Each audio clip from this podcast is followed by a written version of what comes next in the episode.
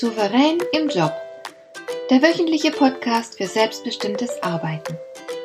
Ich heiße Marion Lemper-Püchlau und in meiner Sendung geht es um mehr Souveränität am Arbeitsplatz.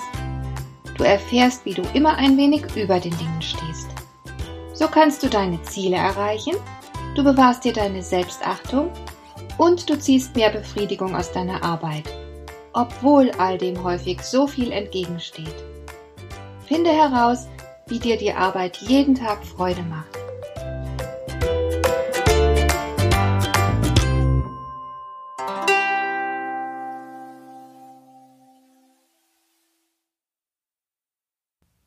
Schlaf ist wichtig. Wer sich ausgeruht fühlt, hat bessere Laune und schafft auch mehr weg. Schlafmangel kann das Befinden in jeder Hinsicht ganz empfindlich beeinträchtigen. Auch unsere Leistungsfähigkeit wird auf Dauer massiv eingeschränkt, wenn wir schlecht schlafen. Das ist ein Zusammenhang, den so ziemlich jeder von uns aus eigener Erfahrung kennt. Leider sind Schlafprobleme ziemlich verbreitet. Der eine schläft schlecht ein, der andere schläft nicht durch und liegt nachts stundenlang wach oder die Schlafqualität ist schlecht, weil man nicht tief genug entspannt. Man wacht immer wieder auf zwischendurch. Der DAK Gesundheitsreport 2017 hat ziemlich erschreckende Zahlen geliefert. Demnach sind einer repräsentativen Studie zufolge 80 Prozent der Arbeitnehmer von Schlafstörungen betroffen.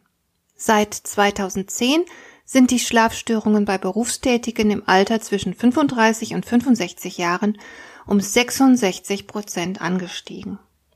Für Unternehmen bedeutet das, fast die Hälfte der Erwerbstätigen ist bei der Arbeit müde, nämlich etwa 43 Prozent.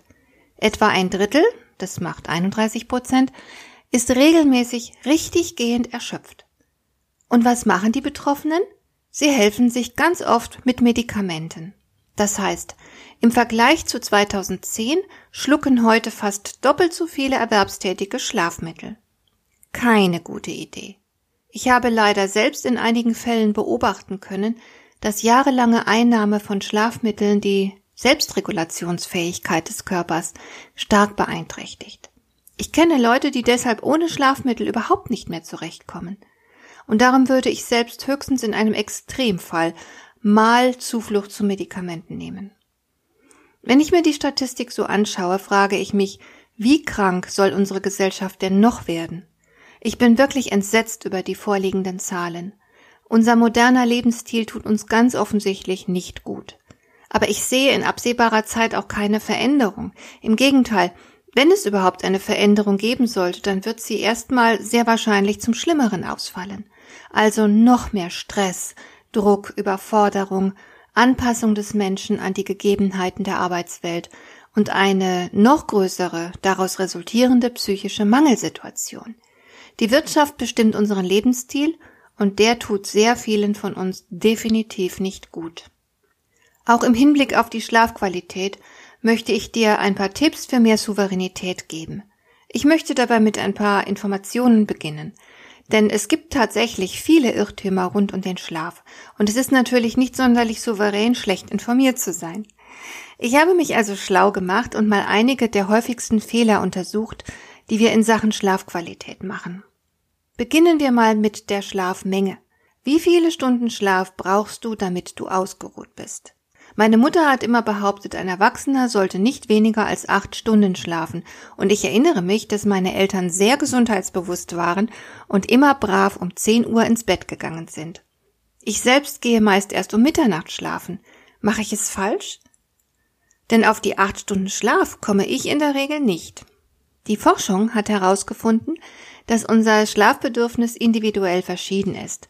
Nicht jeder braucht acht Stunden Schlaf. Einigen wenigen von uns genügen sogar fünf Stunden Schlaf, andere haben da Pech und brauchen neun. Beides ist aber okay. Nur weniger als fünf Stunden sollten es wohl grundsätzlich nicht sein. Das absolute Minimum beträgt vier Stunden. Die meisten von uns pendeln sich bei siebeneinhalb Stunden ein.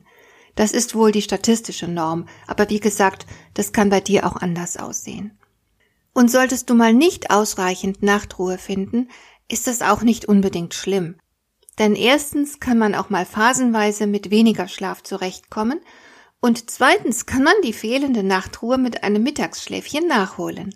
Und wer unter Einschlafschwierigkeiten leidet, für den ist ein bisschen Schlafentzug sogar manchmal ganz vorteilhaft. Wer ein paar Nächte zu wenig Schlaf bekommen hat, wird garantiert danach erheblich leichter einschlafen. So viel also zur Schlafmenge. Wie sieht es mit dem Zeitpunkt des Zubettgehens aus? Immer wieder habe ich gehört, der Schlaf vor Mitternacht sei der beste.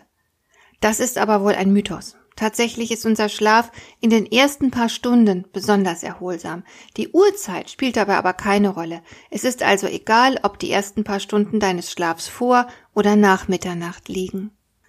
Etwas, das man auch oft hört, ist der Rat, bloß nicht viel zu essen, bevor man zu Bett geht, vor allem nichts schwer verdauliches. Ich selbst kann das aus meiner eigenen Erfahrung nicht bestätigen. Ich habe mein Leben lang fast immer sehr gut geschlafen, egal wann, was und wie viel ich vorher gegessen hatte. Aber die Forscher raten auf jeden Fall dazu, bloß vor dem Schlafengehen nichts schwer verdauliches zu sich zu nehmen, also kein Fleisch, keinen Salat und auch nichts, was bläht, wie zum Beispiel Hülsenfrüchte. Lieber nur etwas Leichtes essen und nur eine kleine Portion zu sich nehmen. Und wer besonders empfindlich ist, sollte die letzte Mahlzeit vor dem Zubettgehen ruhig ein oder zwei Stunden vorverlegen. Ich denke, das musst du selbst für dich herausfinden, was dir gut tut und wie empfindlich du in dieser Hinsicht bist. Ich habe oft gehört, dass unausgeschlafene Menschen sich auf den Vollmond berufen. Die Überzeugung, dass man bei Vollmond schlechter schlafen würde, scheint verbreitet zu sein. Forscher konnten das nicht bestätigen. Einige wenige unter uns scheinen in Vollmondnächten ein ganz klein wenig schlechter zu schlafen, aber das ist statistisch betrachtet nicht bedeutsam. Das heißt, wir sind fast alle komplett immun gegen irgendwelche Einflüsse der Mondphasen. Es braucht dich also nicht im mindesten zu beunruhigen, wenn du aus deinem Schlafzimmerfenster den Vollmond siehst. Es wird auch oft dazu geraten, sich ein Bierchen oder ein Glas Rotwein am Abend zu gönnen, damit man besser schlafen kann. Hier kann ich aus eigener Erfahrung bestätigen, was die Wissenschaft dazu herausgefunden hat. Ja, das Einschlafen geht schneller, wenn man vor dem Zubettgehen Alkohol zu sich genommen hat. Aber dafür lässt einen der Absacker ganz schnell wieder aufwachen. Drei bis vier Stunden lang werden wir schlechter schlafen, weil der Körper in dieser Zeit damit beschäftigt ist, das Nervengift wieder abzubauen. Und deshalb ist es keine gute Idee, wenn du noch kurz vor dem Schlafengehen etwas Alkoholisches zu dir nimmst. Und noch etwas anderes solltest du vermeiden, nämlich körperliches Training. Wenn du zum Beispiel noch spät im Fitnessstudio trainierst oder, was weiß ich, an warmen Sommerabenden noch bis zum Sonnenuntergang durch den Wald joggst, dann wirst du sehr wahrscheinlich schlecht einschlafen. Am besten ist es, sich abends überhaupt nicht mehr sportlich zu betätigen. Wenn du aber noch lange im Büro gesessen hast, erst spät nach Hause kommst und dich dann noch gern ein bisschen bewegen willst, dann beschränkst du dich am besten auf leichten Ausdauersport. Damit hast du die beste Chance, trotz Sport ganz gut einschlafen zu können. Für viele Menschen, die unter Schlafproblemen leiden, ist auch das Handy auf dem Nachttisch ein Thema. Nicht wenige sind überzeugt, dass Handys schädliche Strahlen aussenden, die auch die Nachtruhe stören. Ich selbst kann das nicht bestätigen, mich stört es höchstens, wenn ich mitten in der Nacht eine SMS oder gar einen Anruf erhalte von einem netten Zeitgenossen, der sich verwählt hat. Tatsächlich haben Wissenschaftler bis heute keinen schädlichen Einfluss nachweisen können, der von Handys ausgeht. Ich selbst lege mein Handy trotzdem grundsätzlich nicht auf dem Nachttisch ab, denn die Versuchung ist zu groß, nochmal schnell Mails zu checken oder ein bisschen schöne Musik zu hören und so weiter. Manch einer schaut auch nochmal die eine oder andere Netflix-Serie im Bett an. All das hält uns bloß vom Schlafen ab. Und scheinbar kann der hohe Blaulichtanteil in der Monitorbeleuchtung das Einschlafen verzögern. Es ist also auch keine gute Idee, sich im Bett noch lange mit dem Handy zu beschäftigen. Aber das bloße Herumliegen von Handys auf dem Nachttisch scheint uns nicht zu schaden. Ich kenne nicht wenige Menschen, die Stein und Bein schwören, dass man viel besser schlafen würde, wenn man nachts das Fenster offen lässt. Natürlich ist der ständige Zustrom von Sauerstoff nicht schlecht, aber wenn es draußen zu heiß oder zu kalt ist, oder wenn es draußen störende Geräusche gibt, die durch das offene Fenster ins Schlafzimmer dringen, dann ist ein geschlossenes Fenster ganz einfach die bessere Alternative. Ruhe und eine Raumtemperatur von 18 bis 20 Grad sind angeblich optimal für eine gute Schlafqualität. Viele Beschäftigte berichten, sie würden in der Nacht von Sonntag auf Montag häufig erheblich schlechter schlafen. Auch dazu hat die Wissenschaft Untersuchungen angestellt und konnte dieses Phänomen auch klar belegen. Der Grund für die miese Schlafqualität zwischen Sonntag und Montag liegt einfach darin, wie wir das Wochenende verbringen. Etliche Menschen schlafen am Wochenende besonders viel, bleiben gern morgens lange liegen, dösen vielleicht nachmittags noch ein bisschen auf der Couch, schlagen sich womöglich noch die Nacht um die Ohren, weil sie irgendwo feiern gehen. Das alles stört den Rhythmus, an den der Körper unter der Woche gewöhnt ist. Und das zeigt sich dann eben durch eine Schlafstörung. So viel zu den Ergebnissen der Wissenschaft. Wenn du diese Dinge weißt und beachtest, dich gut beobachtest und herausbekommst, wie du tickst, dann sollte es nicht allzu viele Probleme mit der Nachtruhe geben.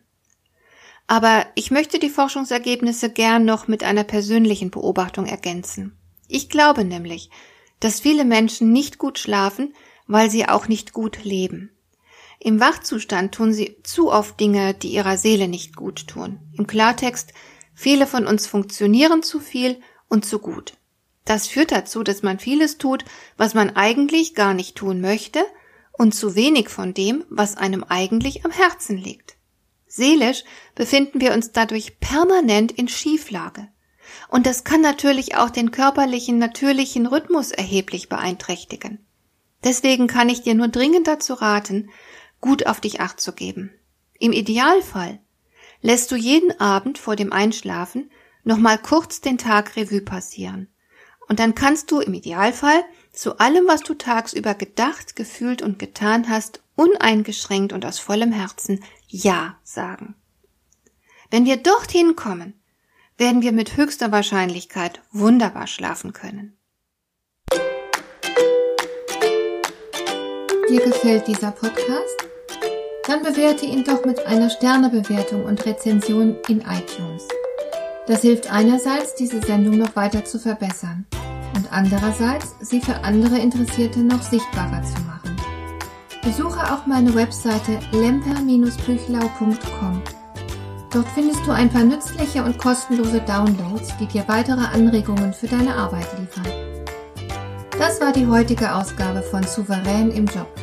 Schön, dass du zugehört hast. Ich wünsche dir viel Spaß und Erfolg bei der Gestaltung deiner Arbeit.